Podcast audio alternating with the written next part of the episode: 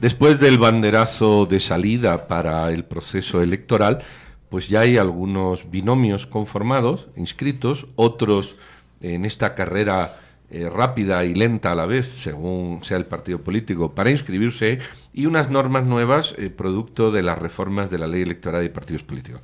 Vamos a hablar sobre, justamente sobre esto, el banderazo electoral, los candidatos presidenciales y cómo, cómo todo esto ya, ya se nos animó. Y eh, tenemos al teléfono a don Luis Gerardo Ramírez, que es vocero del Tribunal Supremo Electoral. Luis Gerardo, buenos días, ¿qué tal? Muy buenos días, gusto en saludarles. Hola Luis Gerardo, la primera pregunta y es, nosotros hicimos un conteo rápido ayer, tenemos cinco precandidatos que han llegado a la ventanilla a inscribirse. ¿Estamos bien? ¿Nos falta alguno? ¿Quién estará pendiente en nuestra lista? Actualizarnos cuántas personas han llegado a esa ventanilla a dejar su papelería en ese proceso y trámite que deben de seguir para quedar inscritos finalmente en una papeleta de votaciones.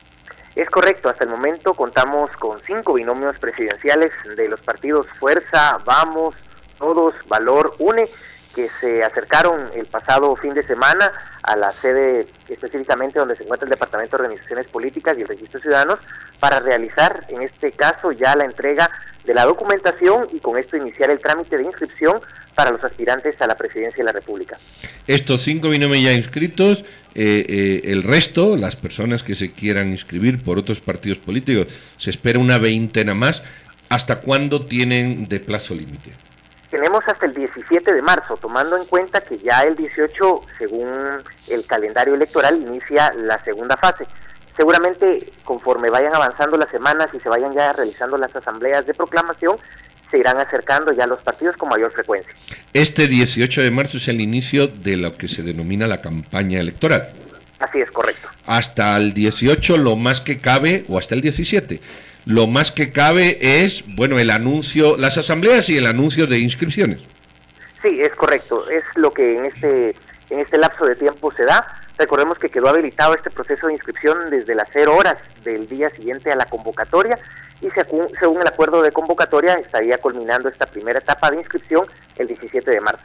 Pero los aspirantes a, la presidencia y los dirigentes políticos en este momento pueden expresarse sobre la vida pública nacional sin riesgos de ser em, eh, sancionados por el Tribunal Supremo Electoral, ¿verdad?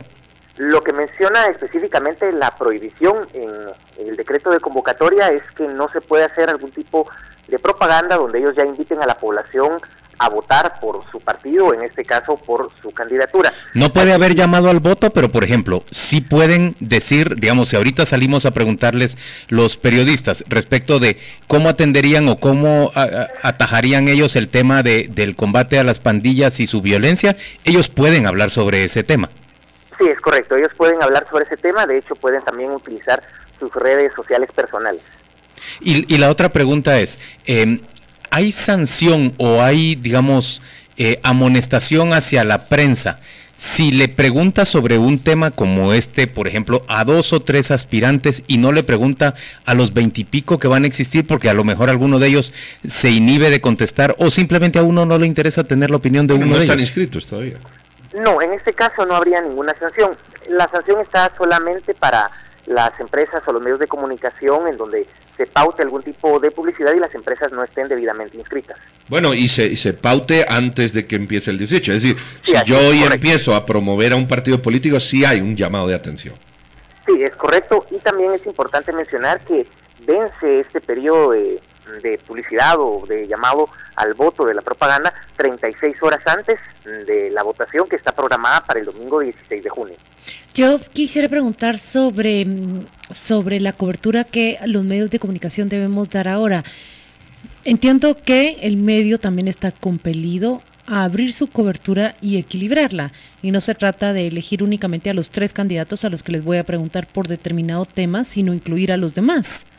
Es correcto, de hecho ese fue es parte del espíritu de la reforma a la ley electoral que buscaba precisamente en la distribución de tiempos y espacios que todos tuviesen la, misma oportunidad y los mismos espacios. Pero, pero digamos que eso puede hacer inviable también la labor de los medios en el sentido que eh, llevar 22, 23, 27, a lo mejor 30 opiniones, porque no sabemos, ya, viste cómo proliferan los aspirantes a la presidencia, eh, puede hacer inviable prácticamente cualquier discusión. Sí, también es correcto. Recordemos que esta dinámica es nueva, la que estamos afrontando en este proceso electoral del 2019. Es un calendario incluso al que no estábamos acostumbrados con la implementación de reformas a la ley electoral y que seguramente se darán este tipo de situaciones que se irán normando conforme vayan transcurriendo o como se vaya desarrollando el proceso electoral. Eh, Luis Gerardo, eh, ¿por qué mm, hay cinco binomios ya inscritos y 20 no? Quiero decir, eh, ¿qué, gana un binomio inscribiéndose antes, el primero, el último? Mm, ¿Por qué estos cinco tomaron, pusieron el acelerador? 20 se van a tomar un mes más. ¿Hay, algunas ventajas? ¿Hay, ¿Hay algunas diferencias? Bueno, en el caso del que queda inscrito de primero, tiene la, la ventaja, podríamos llamarle así, de poder escoger el lugar que desea en la papeleta. Sin embargo, esto no quiere decir de que yo al ser el primero en la fila voy a ser el primero en quedar inscrito.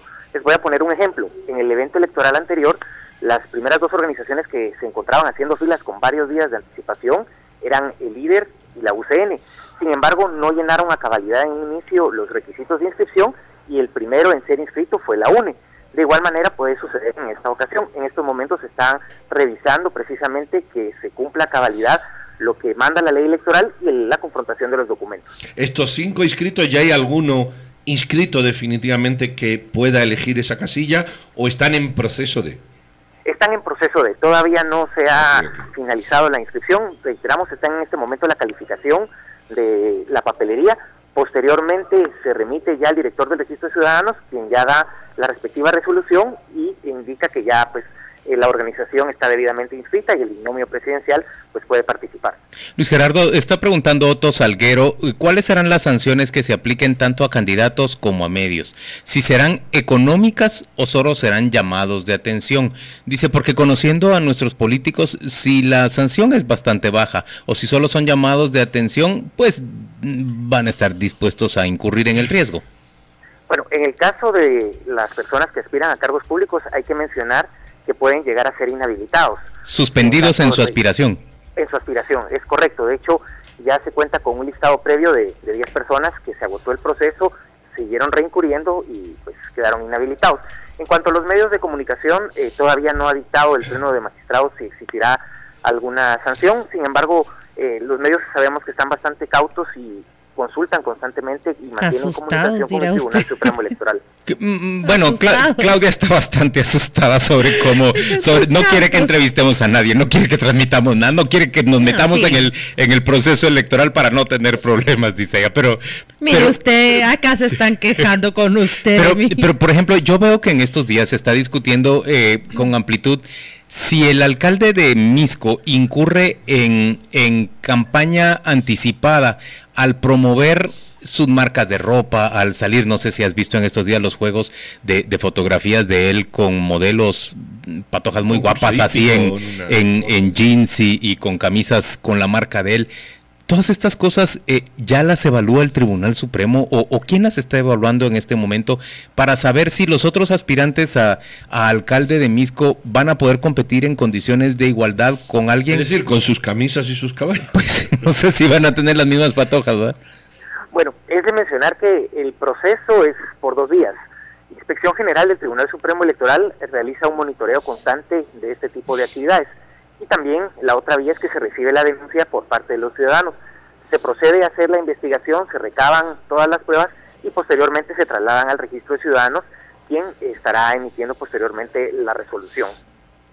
Estas giras que estamos viendo en estos momentos, por ejemplo, yo sé de candidatas a, la presidencia, aspirantes a la presidencia, que están viajando en, helicópteros prestados o que están viajando, bueno, prestados, ¿verdad? Supongo que tendrá que tendrá un, costo y que eso se sumará a los gastos de campaña eh, y que están, digamos, veíamos a Sandra Torres y a su candidato a la vicepresidencia bailando punta, supongo que en pero eso no cuenta en, en Izabal en estos días. Esas giras son son eh, son legales en estos momentos. Sí, recordemos que la organización partidaria eh, puede realizar lo que se le llama el proselitismo, ¿verdad? El tener el el contacto con las bases del partido, también donde tiene representación partidaria. También pues eh, estamos cerca de un proceso electoral, hay algunos puntos que tienen que tratar con algunos lugares donde tiene representación algún municipio o departamento, por lo cual es, es parte de la vida que tiene el partido político. Mira, eh, una última pregunta. ¿Tiene, eh, es en este momento es legal que haya pauta llamando a la afiliación en el partido, no al voto, de parte de las organizaciones políticas? Sí, de hecho no está regulado en ese sentido la, la pauta para el proselitismo, en este caso para llamar a la afiliación y obviamente el, proselitismo.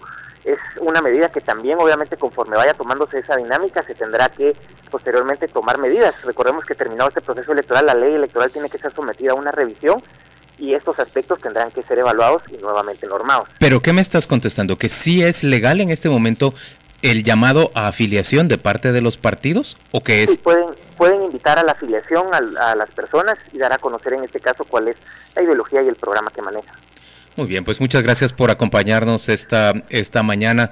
Eh, sin duda, tanto vos como nosotros estamos aprendiendo de este, de este proceso y de esta aplicación de la ley electoral reformada. Eh, mucha suerte en, tu trabajo que, será bastante más demandante de lo que ha sido para otros voceros del Tribunal Supremo Electoral en anteriores procesos electorales. Muchas gracias.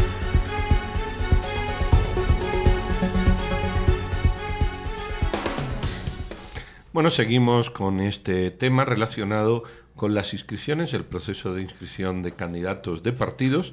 Eh, como hemos escuchado, hasta el 17 de marzo, a partir del 18, se da el banderazo de salida a la campaña electoral y las elecciones que serán en el mes de junio. Vamos a hablar con Alfredo de León, exdiputado 2004-2008 y analista político. Hola Alfredo, muy buenos días, gracias por tomar esta llamada de Radio con Criterio. Yo de entrada te quiero preguntar, ¿qué estás viendo? ¿Qué es este proceso electoral 2019 y en tu interpretación y experiencia, qué resaltas? Bueno, en primer lugar, gracias eh, por la invitación, Claudia, Juan Luis y Pedro. Aprovecho todavía de desearles lo mejor para este Acércate a tu teléfono, por favor, para que podamos escucharte plenamente. Sí, ¿sí me escucharon? Sí. Sí, sí. Ok, bueno, les decía que felicidades en este 2019, gracias por la por tomarme en cuenta y mi opinión en términos generales es que va a ser un proceso electoral, yo diría, bastante atípico por todo lo que estamos viviendo en este contexto, en estos últimos meses y en estos días que está arrancando este proceso electoral. Me refiero fundamentalmente al papel eh, que ha jugado el presidente de la República, que en lugar de representar lo que la Constitución lo mandata, eh, de representar la unidad nacional, los intereses nacionales, el bien común, buscar el diálogo, lo que ha hecho es confrontar y se ha plegado a evidentes intereses personales y de sectores de poder. El caso concreto, y que no es el tema para hablar ahora, el tema de la CICIC, que es gravísimo, abrió grandes espacios la CICIC, eh, con los errores que se quieran reconocer, pero creo que los ciudadanos en general reconocemos los avances que se han dado frente a la lucha eh, contra la impunidad y la corrupción, que esto tiene que ver y lo vinculo con este proceso electoral que apenas se dio el banderazo de inicio para inscribir ya candidatos a partir de este 18 de, de enero. Y realmente eh, me preocupa que de los cinco binomios que a la fecha se tienen registrados, pues quiero ser muy responsable con lo que digo, pero por más que le busco, de los cinco, pues prácticamente es la misma vieja política, eh, el gente que se cambia de partido y aparecen con nuevo partido como Yamatei, ¿verdad? que antes iba con fuerza, ahora va con, con el nuevo partido Vamos. Eh, fuerza lleva otro candidato, eh, Suri Ríos que va con eh, el partido Valor, antes iba con Viva, es decir, el transfugismo en este sentido, que no es un, un término adecuado para candidatos a, presidencia. Claro, técnicamente no es adecuado, pero lo que estás viendo es a los mismos políticos con diferentes partidos. Cambiándose de camiseta, ¿va? Entonces es bien delicado el mensaje que se da a la población, porque esto no es un partido de, de, rojos y cremas o de Real y Barça. Está en juego, yo diría más que nunca, el, eh, la oportunidad de hacer el cambio que todos sabemos que urge en Guatemala. Y solo quisiera eh, subrayar, digamos, el contexto justo en el que se está dando esta situación en un país, hablo de Guatemala, donde la migración sigue aumentando, donde la violencia, como el hecho de ayer, está a la orden del día, las extorsiones, eh, hay una incertidumbre casi que en todos los planos, incluyendo un plano toral que es el económico. Entonces creo que es el momento de que la ciudadanía abramos bien los ojos y tengamos mucho cuidado con las frasecitas que nos venden de que la eh, delincuencia se ataca con mano dura o con inteligencia o eh, ni corrupto ni ladrón. Y ahí tenemos al señor Jimmy Morales defendiendo a corruptos y a ladrones. Eh, Alfredo, ¿qué, temas van a estar en la campaña? De momento estos cinco partidos ninguno han posicionado, la oposición tampoco, es decir, hay un silencio sepulcral, no en estos cinco binomios, sino en los 20 partidos políticos, no se sabe por dónde van. ¿Qué temas crees que van a aflorar cuando la campaña se dé, si es que alguien habla de algo? Bueno, yo estoy seguro que van a hablar de algo, o si no es que de de varios temas que están eh, obligados a, abordar. Uno de ellos precisamente es el tema de la migración.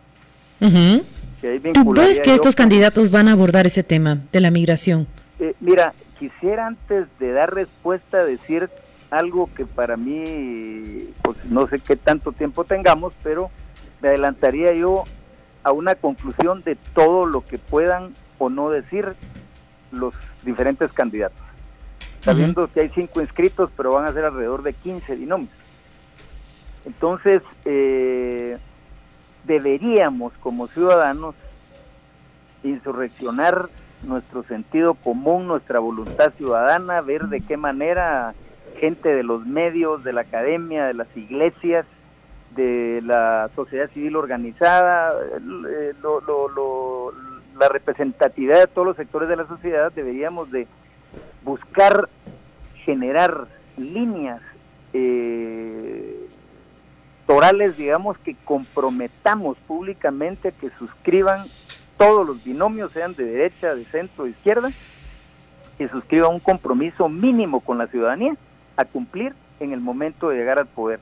Y quiero aclarar esto, por favor, tenemos regularmente las preguntas y las respuestas desde la ciudadanía, todo enfocado a si llega A, B o C, candidato a la presidencia con su respectivo vicepresidente o vicepresidenta. Es gravísimo pensar así, porque detrás de cada candidato va a entrar un diputado, 10 diputados, 20 diputados o más, que van a decidir todo el plano jurídico, legislar, deslegislar, control político, fiscalización, presupuesto de la nación.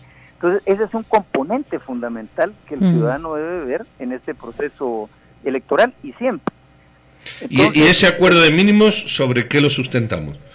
Yo lo sustentaría, para empezar, en, en los aspectos más eh, fundamentales y reconocidos y consensuados en los llamados acuerdos de paz, en el plan visión de país en la Agenda Nacional Compartida ya hay esfuerzos que hemos realizado para eh, buscar una agenda que sintetice las que estoy citando, incluyendo incluso el Bactún 32, pero no solo el Bactún 32, que es la carta de navegación que se agarró Jimmy Morales sobre la marcha, llegó a la presidencia sin programa de gobierno irresponsablemente, sin un gabinete armado, y el, el Bactún dice una cosa en el papel y este señor está haciendo otra. Pero ¿qué es lo que sucede? Si no logramos presionar a una especie de agenda mínima del país que incluya una agenda legislativa con temas atinentes a los acuerdos de paz y, y las agendas que ya citaba, incluyo fundamental el tema tributario y fiscal. estás diciendo, eh, te preguntamos sobre los temas, dijiste, ellos no van a poder guardar silencio respecto de la migración, tampoco pueden guardar silencio respecto de los temas fiscales.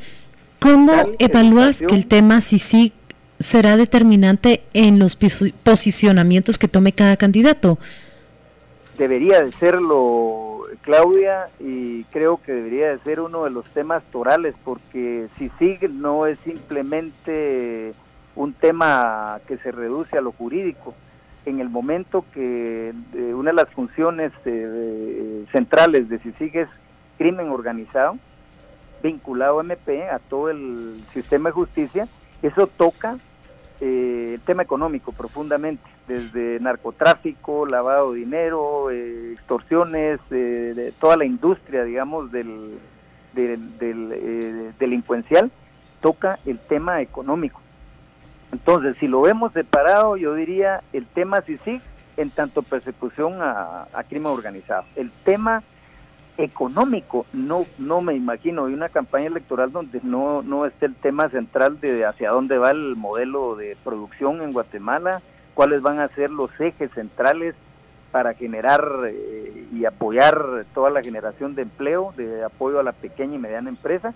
Todo ese tema económico es fundamental, lo vinculo con el tema de migración y debería de ser eh, fundamental también el tema de educación, de salud. Y ya decía un quinto tema, el tema eh, tributario y fiscal. Creo que esos cinco temas, entre otros que podrán haber, de ahí te va a salir tema de aguas, tema de, de contaminación, eh, etcétera, o quizás sería un sexto eh, gran eje, digamos, el tema ambiental.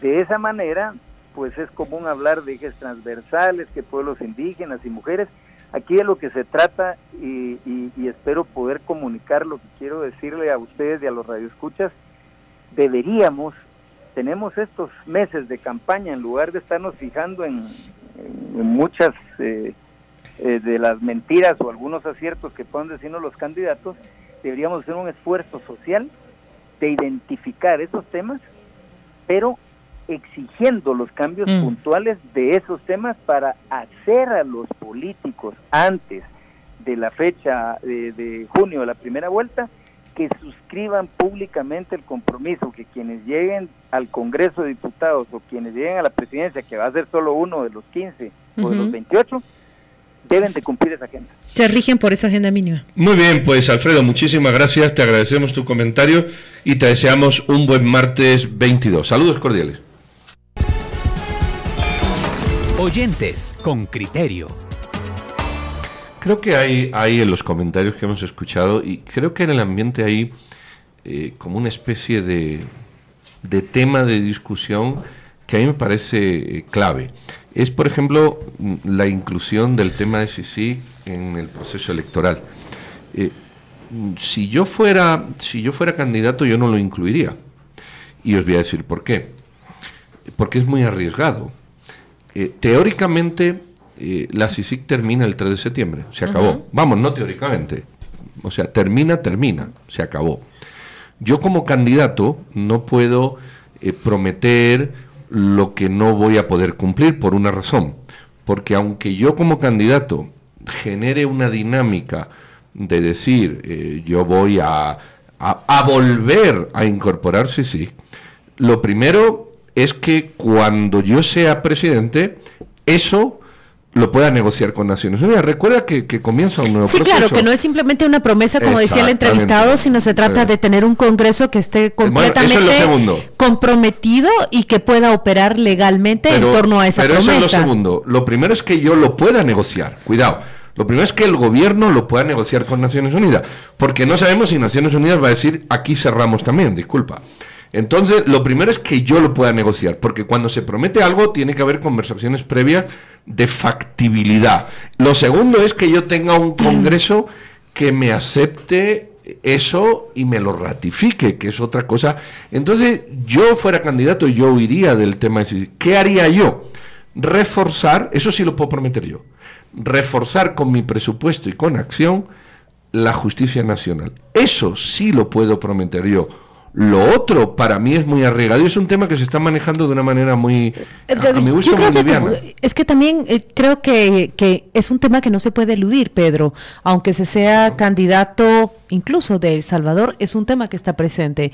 Yo he evaluado, por ejemplo, que de los tres candidatos principales de El Salvador, hay uno que habla determinada y decididamente a instalar una comisión idéntica a la de Guatemala en El Salvador. ten en cuenta que El Salvador está buscando referencia, no ha vivido esta experiencia. ¿Cómo en un, cómo en un país vecino el, el tema se convirtió en una, mm, en, en una punta esencial, en un pilar esencial entre las promesas de los candidatos. Por el otro lado, los analistas de El Salvador dicen por qué esta promesa se convirtió fundamental, porque se encuentra como un discurso que justamente te separa de la corrupción de esos partidos políticos que están allí, cuyos presidentes, expresidentes están procesados, ya condenados y confesos por robo, mm, el, último robo que vi confeso de parte de un expresidente de El Salvador es de 300 millones de dólares. Este es un punto que no es ineludible. El entrevistado decía, vamos a elecciones y cuál es el telón de fondo.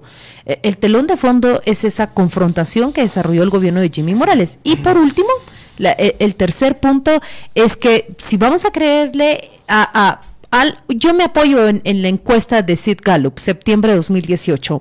Eh, siete de cada diez guatemaltecos apoyan la permanencia y la continuidad de CICIG.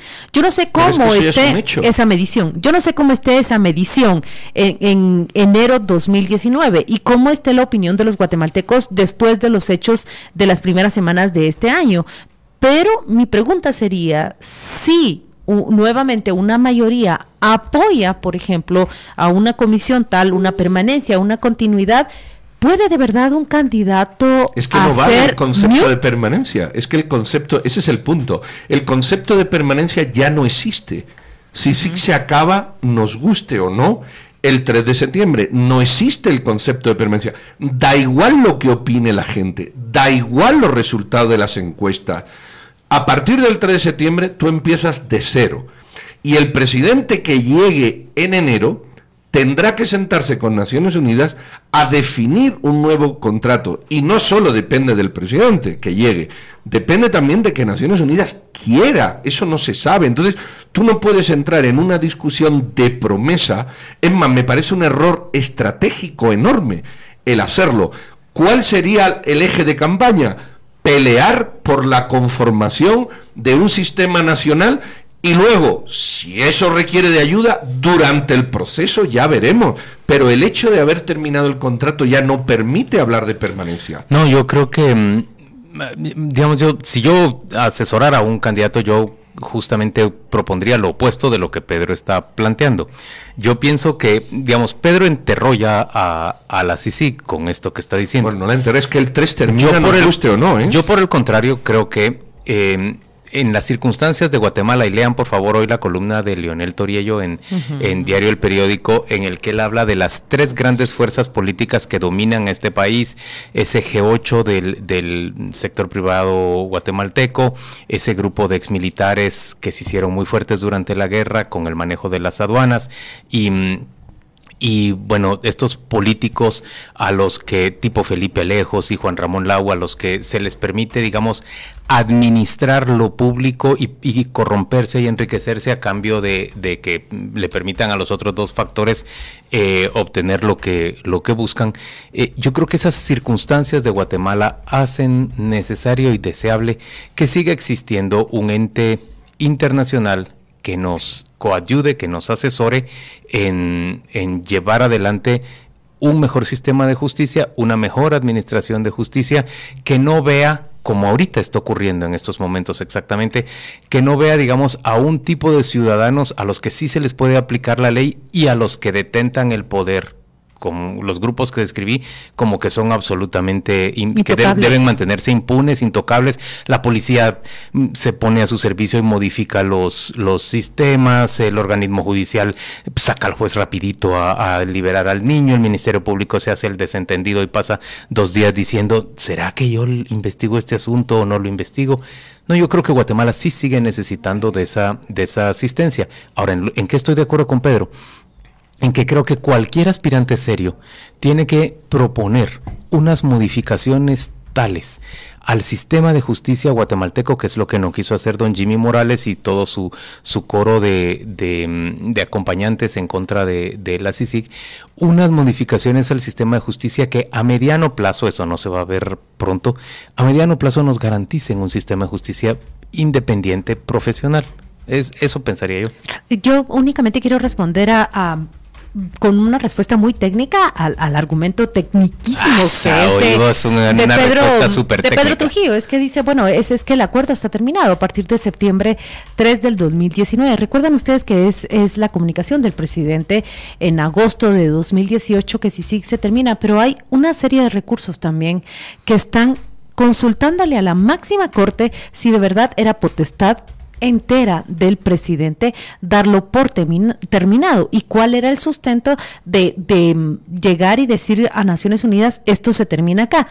Y eso también está pendiente de resolución. Mira que la Corte de Constitucionalidad nos debe respuestas aún definitivas sobre una serie de acciones que el presidente ha tomado desde agosto del 2018. Y únicamente le añadiría a esa descripción que Leonel Toriello hace sobre los tres grupos que prácticamente gobiernan y que tienen una fuerza social, política y económica sobre el país al grupo del crimen organizado y el narcotráfico. Esa serie que ha publicado la periodista Julie López en Prensa Libre a partir de ayer está reflejando lo que Guatemala se ha convertido para el narcotráfico. Miren, señores, hay una cuota que los gobiernos deben de cumplir ante la Agencia Antinarcótica de Estados Unidos. Y dice Jimmy Morales, por ejemplo, subraya en este dato, ha aumentado en 300% la incautación de la droga que pasa por Guatemala, pero el Departamento de Estado enciende una luz roja enorme de alarma. Sí, se ha aumentado y se mantiene una cuota, pero también Guatemala ha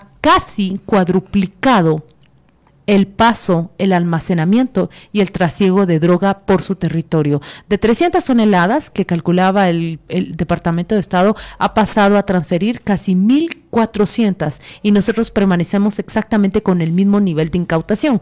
Entonces hay, hay que tenerlo presente. A la clase política tradicional que pretende mantener un sistema de privilegios, de preferencias al grupo G8, un grupo cuyos representantes también han sido acusados de financiamientos electorales ilícitos principalmente o de pagar eh, sobornos a diferentes eh, funcionarios para lograr negocios con el Estado. Y a esa tercera eh, clase política que, que, grupo político G8, eh, la clase política. Y, y, los militares, dice, los grupos de militares que se hicieron fuertes y ricos durante el periodo de, de dominio suyo de las aduanas y en la época de la guerra. y Jimmy Morales. Sí. Añádanle, por favor, crimen organizado y narcotráfico que es la casualidad, el punto los encontró ahí, hoy convergen sus intereses y sus medidas de hecho para deshacerse de una política pública, sea internacional o local, de combate y rompimiento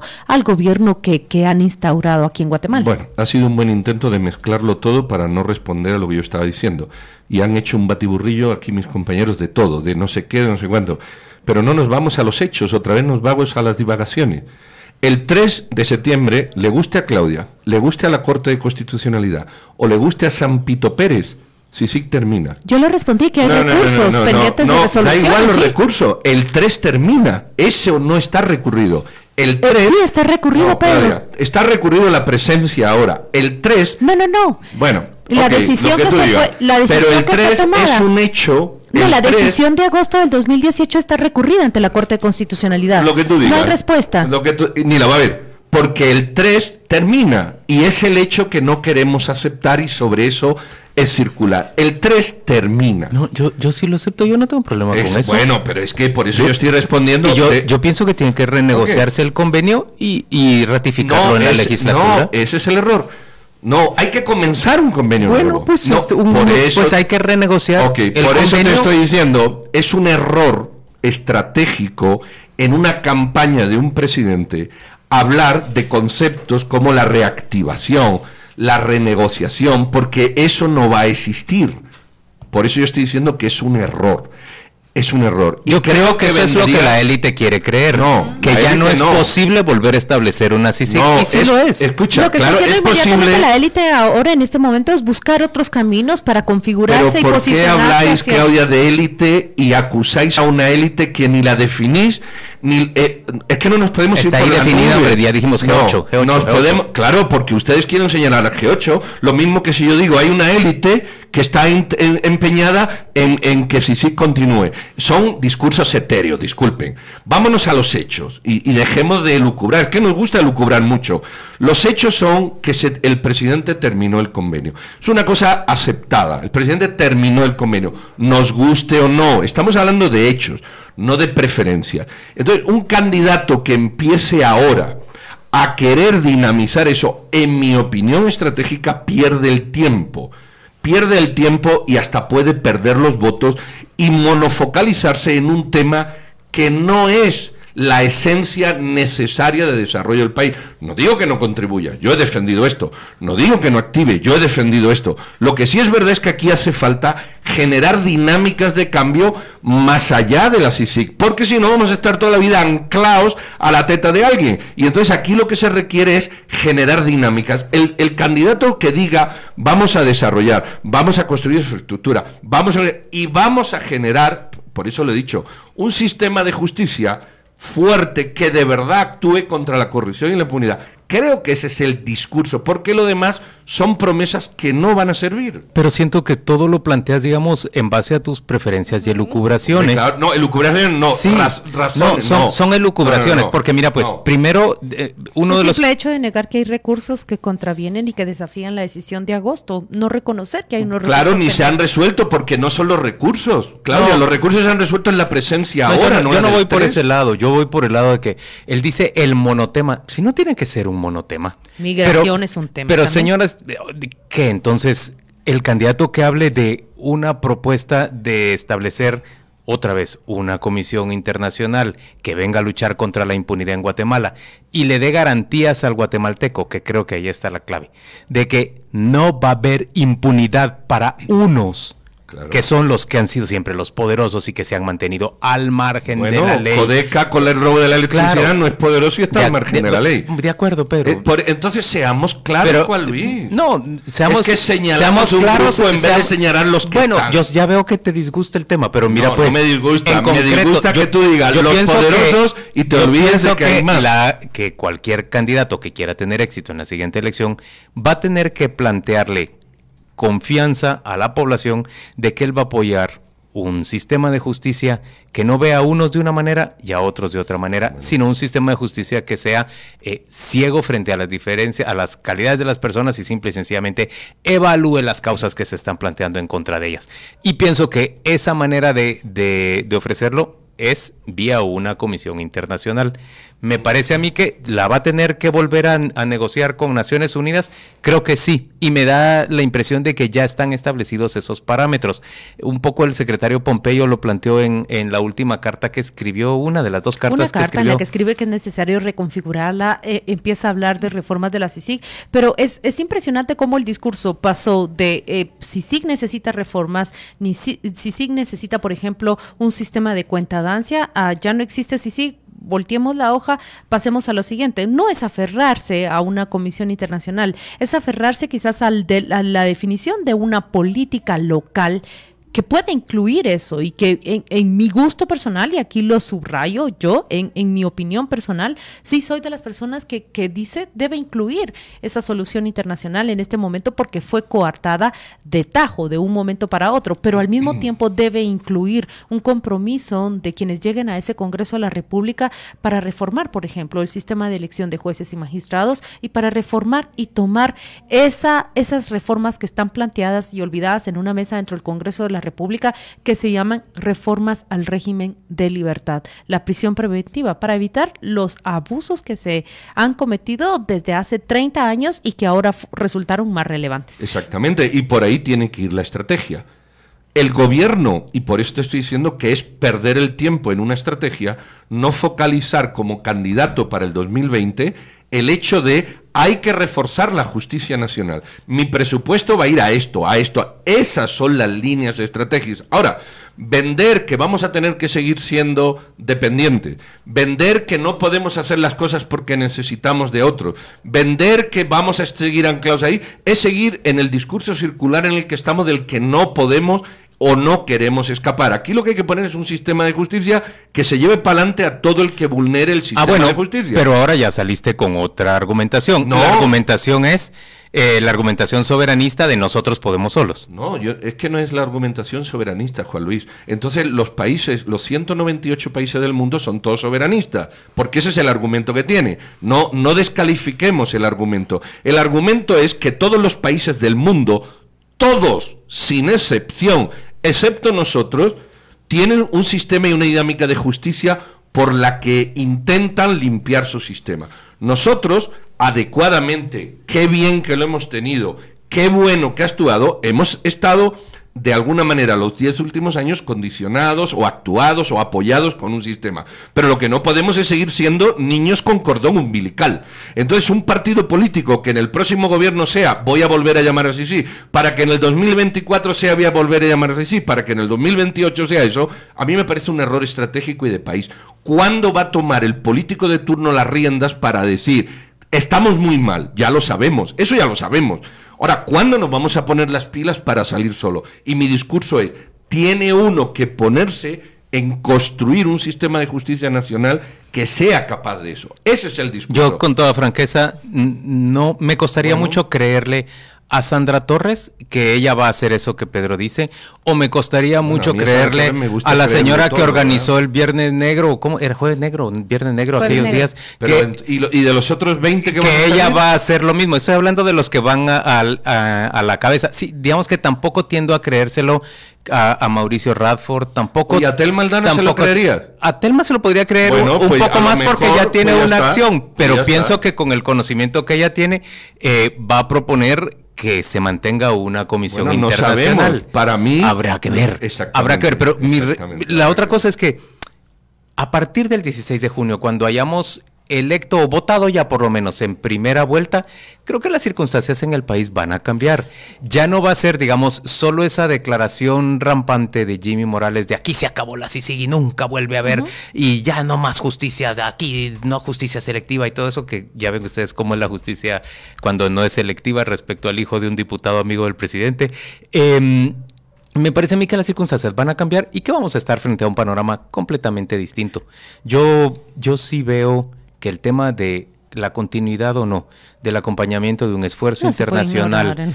Para que tengamos un, un sistema de justicia eficaz en el país se va a mantener. Bueno, Y- por, supuesto, dos- yo sí querría que se reconozcan los errores que se produjeron en la administración de CICIG y se enmienden, ¿verdad? Por supuesto. Es solo para eh, precisión, en, en el dato son tres amparos concretamente presentados en septiembre del 2018 en contra de la decisión del, del presidente de dar por terminado el mandato. Lo que se alega es si se puede terminar unilateralmente o debió pasar a través de otros organismos del Estado. Estos tres amparos no han sido resueltos y se encuentran ahí en esa Corte de Constitucionalidad que le han llovido más de una docena en torno a este tema. Bueno, cuyo, cuya resolución es muy previsible por una razón, porque ha sido el presidente el que la ha prorrogado en los últimos años. Entonces la lógica te dice que es el presidente el que lo terminará en los próximos años. Y si no, habrá que cuestionarse también ciertas actuaciones. En Me- todo me caso, encuentro vamos a limitada para- para decir cómo puede ser la pero yo no, resolución. Habremos la de escuchar a los magistrados. Vayamos a pausa y volvamos para, para darle voz a nuestros